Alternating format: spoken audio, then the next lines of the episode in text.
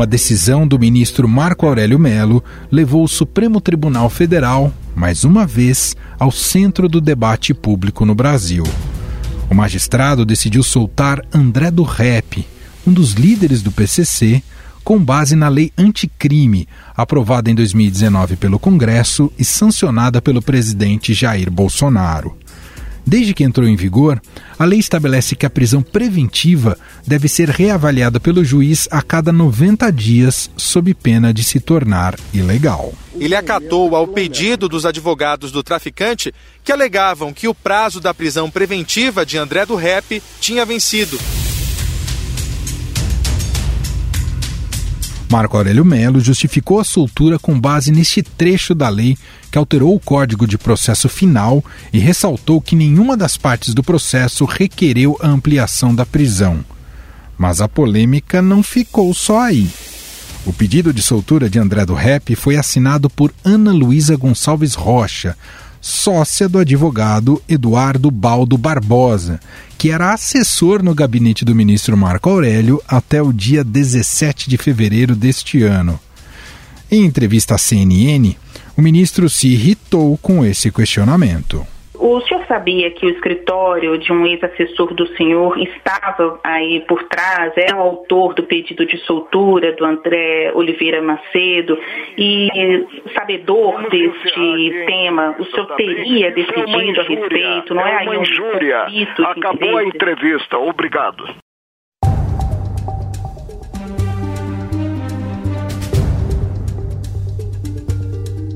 A decisão de soltar o traficante líder do PCC foi suspensa na manhã do último sábado pelo ministro Luiz Fux, presidente do STF. O pedido foi feito pela Procuradoria-Geral da República. André do Rep é um dos chefes do PCC, facção criminosa que atua dentro e fora de presídios de São Paulo, e foi libertado da penitenciária Presidente Venceslau, que fica no interior paulista, ontem de manhã. No entanto, era tarde demais. André do Rep, que já havia deixado a penitenciária de Presidente Venceslau, não foi mais encontrado pela polícia e está foragido. Cerca de 600 policiais paulistas estão atrás de informações para recapturar o traficante André do Rep. A polícia do Paraná e agentes federais também participam da força-tarefa. O caso e sua ampla reverberação levaram a corte a marcar o julgamento sobre a soltura do narcotraficante para esta quarta-feira. Na avaliação de ministros do Supremo, o item do pacote anticrime deixa pontas soltas que precisam ser esclarecidas pelo plenário do Supremo.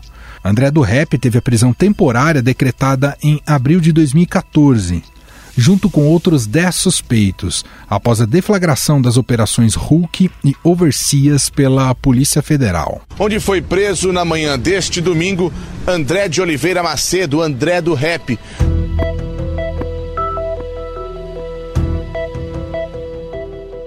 O traficante foi preso em 15 de setembro de 2019, após passar cinco anos foragido. Ele é acusado de comandar o esquema de envio de drogas da facção à Europa, principalmente à Itália, através de navios que saíam do Porto de Santos, no litoral sul paulista. Porto de Santos, o maior da América Latina. Era daqui que André do Rep operava financeiramente o tráfico de cocaína, escondida em containers para o lucrativo mercado europeu. André do Rep tem muito trânsito no crime internacional. A sua função era fazer a ponte entre os produtores da América Latina e os compradores de outros continentes.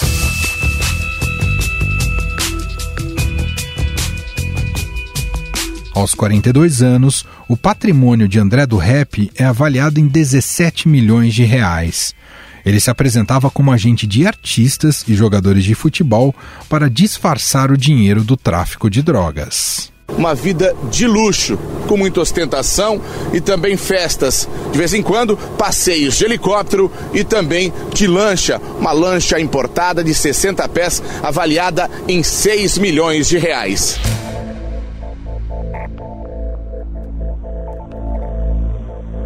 Desde sua prisão em 2019, André já foi condenado em segunda instância a 10 anos de prisão. Ao todo, suas penas somam mais de 20 anos em regime fechado. No processo que terminou com a prisão de André do Rep em Angra, ele é acusado de enviar 4 toneladas de cocaína à Europa. No total, o criminoso foi condenado a 25 anos de prisão por tráfico internacional. O deputado Lafayette Andrada, do Republicano de Minas Gerais, que foi relator do pacote anticrime na Câmara, criticou a decisão do ministro do Supremo Tribunal Federal e diz que seu objetivo foi de favorecer presos esquecidos, com prisão preventiva decretada, mas sem condenação criminal. Segundo dados do Departamento Penitenciário Nacional, em 2019, mais de 758 mil pessoas estavam encarceradas. Dessas, 253 mil eram presos provisórios sem condenação. Afinal, o ministro Marco Aurélio Melo errou em sua decisão? A lei de fato pode corrigir a grave situação de presos provisórios? Para entender mais sobre essa parte jurídica da questão, conversa agora com o professor de processo penal da PUC e criminalista, o advogado Fernando Castelo Branco.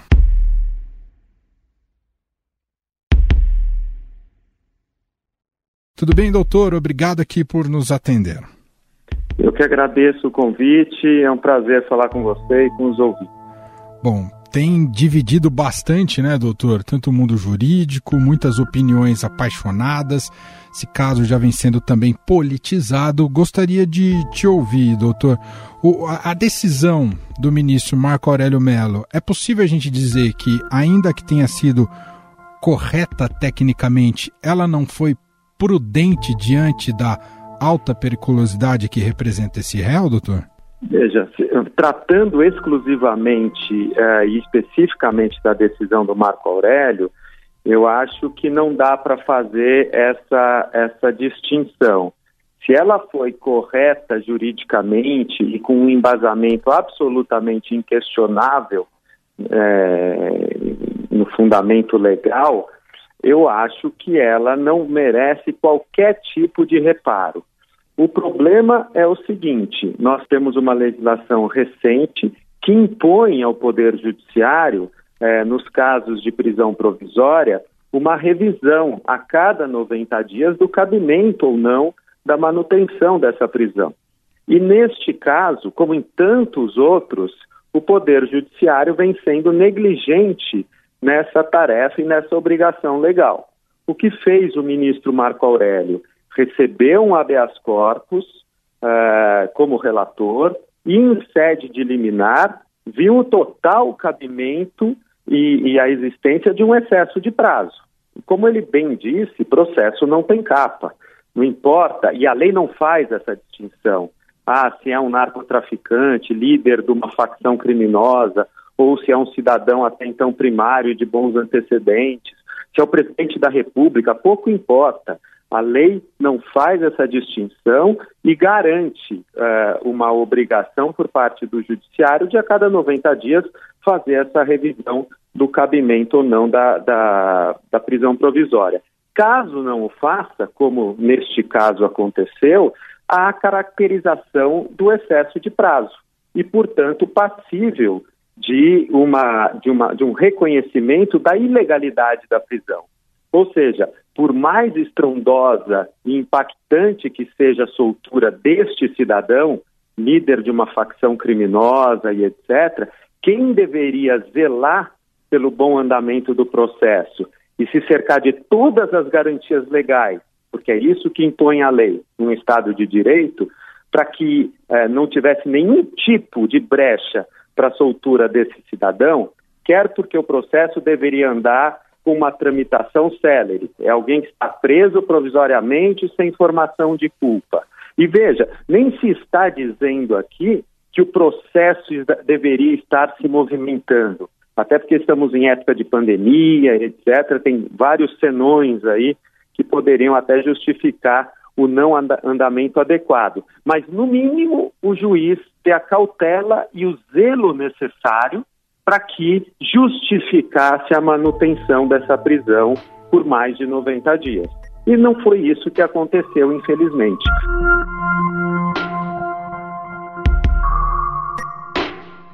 Parte da culpa, então, pode ser uh, vinculada ao Ministério Público, porque não pediu a prorrogação dessa preventiva, doutor?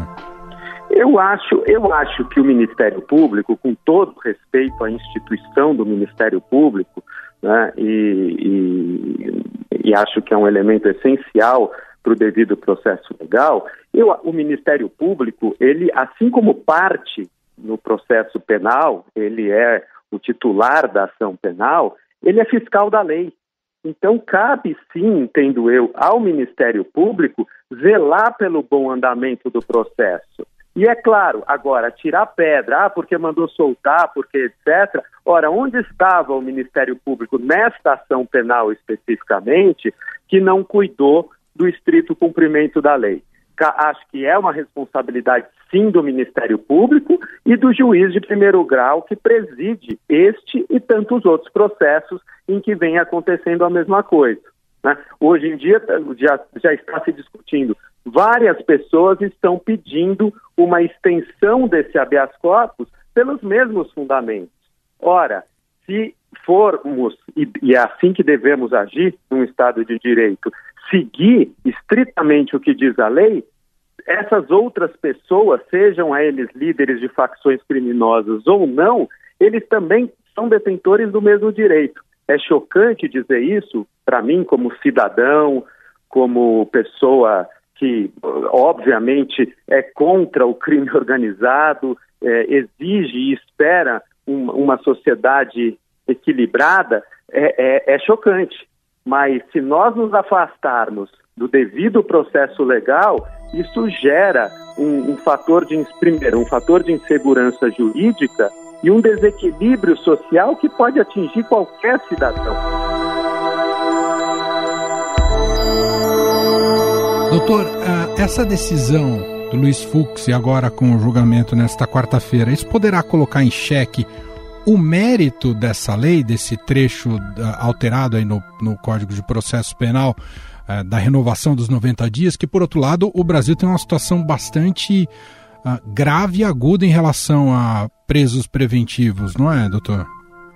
Eu acho que sim, e, e o que me entristece e preocupa é que talvez exista e, e vai existir e já existe um movimento perante o Congresso Nacional para tentar se alterar essa determinação legal, ou seja, tornando desnecessária essa, essa fundamentação uh, de, a cada 90 dias, enfim. Uh, e, e, e o que eu entendo basicamente é o seguinte: nós temos uma lei absolutamente adequada para a situação que se impõe. Ou seja, alguém está preso, e, e, repito, pouco importa esse alguém. Né? Claro que em situações como essa, nós temos uma pessoa que aparentemente tem alta periculosidade, que é líder de uma facção criminosa, né? É, com reflexos até é, no exterior, Agora, o que, o que se exige, o que a lei impõe ao Poder Judiciário e, por via reflexiva, até o próprio Ministério Público, pura e simplesmente que justifique a manutenção de determinada pessoa presa provisoriamente a cada três meses. Não é o final do mundo. Né? Existe a possibilidade do Ministério Público eh, dar essa justificativa, existe a possibilidade do Poder Judiciário fundamentar eu entendo que nós teríamos vários fundamentos para ser um elemento justificador da manutenção desse cidadão, sem que colocasse a, a questão eh, na situação emergencial eh, e irreversível que foi colocada ao ministro Marco Aurélio. Ele recebeu um habeas corpus com pedido liminar em que, que a situação era mais do que aclarada e objetiva. Né? Uma pessoa estava presa desde 2019 sem uma mínima fundamentação do porquê ela deveria ser mantida naquela situação. Então, uh, claro que eu acho que a, a tendência será, uh, mais uma vez, querer flexibilizar a lei, tirando garantias tão duramente conquistadas é? e, a, e, exigir, e deixando de exigir uma prestação jurisdicional que é dever do Estado. Né?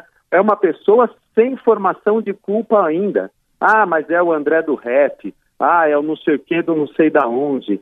Tudo bem, mas quantos outros não são, estão nessa situação?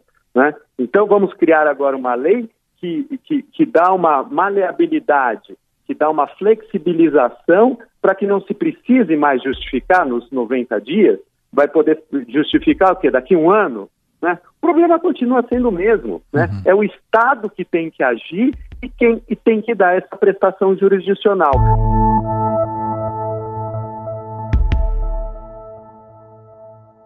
Doutor, para concluirmos, gostaria de ouvir mais um aspecto que traz aqui. O Estadão apurou que a, autora do pedido de habeas corpus, a doutora Ana Luísa Rocha Gonçalves, advogada, ela integra o escritório do doutor Ubaldo Barbosa Advogados, que é pertencente a Eduardo Ubaldo Barbosa, que até recentemente assessorava o ministro Marco Aurélio Mello no Supremo Tribunal Federal. Isso seria um impeditivo de julgamento do, do, do ministro para esse caso, doutor? Não vejo. Eu acho que é, começa-se agora a lançar mão de algumas conjecturas, de algumas elucubrações, como se pudesse colocar em grau de suspeição a decisão do ministro. Eu acho que basta aqueles operadores do direito, aqueles afeitos ao mundo jurídico, analisarem a decisão emanada do voto do ministro Marco Aurélio para ver que ela, ela não necessita desse tipo de, de, de, de proximidade para que fosse é, concedida. A decisão é muito sólida nos seus aspectos jurídicos e bem fundamentada, porque a, a lei em si, o Código de Processo Penal, é, é de caráter objetivo e temporal. Né? Se a cada 90 dias a autoridade judiciária não justifica isso torna a prisão ilegal. Ponto. E foi isso que o ministro Marco Aurélio assim decidiu. Né? Então, eu tenho certeza que, e conhecendo a, a, a verve do ministro Marco Aurélio, e, e, e, até a sua coragem de não julgar o processo pensando é, na repercussão midiática que ele pode ter. Hoje ele está sendo execrado uhum. publicamente por ter mandado soltar. Agora, ninguém está, e, e, até agora eu não vi, por exemplo, não que se deva fazer uma, uma execração pública de quem quer que seja, mas até agora eu não vi, por exemplo, o nome do juiz é, que, é, que é, até então, responsável por esse processo e uma, uma justificativa positiva ou negativa do porquê não fez a análise nos 90 dias que a lei, que a lei é, determina. Então, o fato de ter emanado de alguém que é do escritório, que foi assessor do ministro, né, fica parecendo que, que foi uma ação de favorecimento pessoal para determinada pessoa. Quando a simples análise da lei dá a justificativa necessária para que a decisão do ministro Marco Aurélio seja absolutamente irreparável.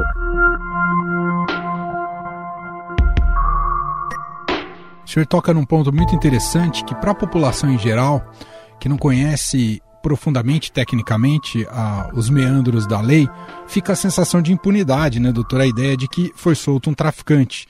Ah, como reparar isso? Como essa justiça voltar essa credibilidade também junto à população, doutor? Pois é, eu, eu acho, né? Não, não podemos é, desconsiderar e dar o crédito necessário para uma ação extremamente eficaz, por exemplo, da polícia, que investigou de maneira contundente e prendeu esse cidadão que, ao que tudo indica, é, é praticante contumaz de crimes, é líder de facção criminosa, então estaria incorrendo na lei de organização criminosa, estaria incorrendo na lei de, de, de tráfico internacional de entorpecentes, né? mas como todo e qualquer cidadão, está sujeito ao devido processo legal. Não existem dois códigos penais.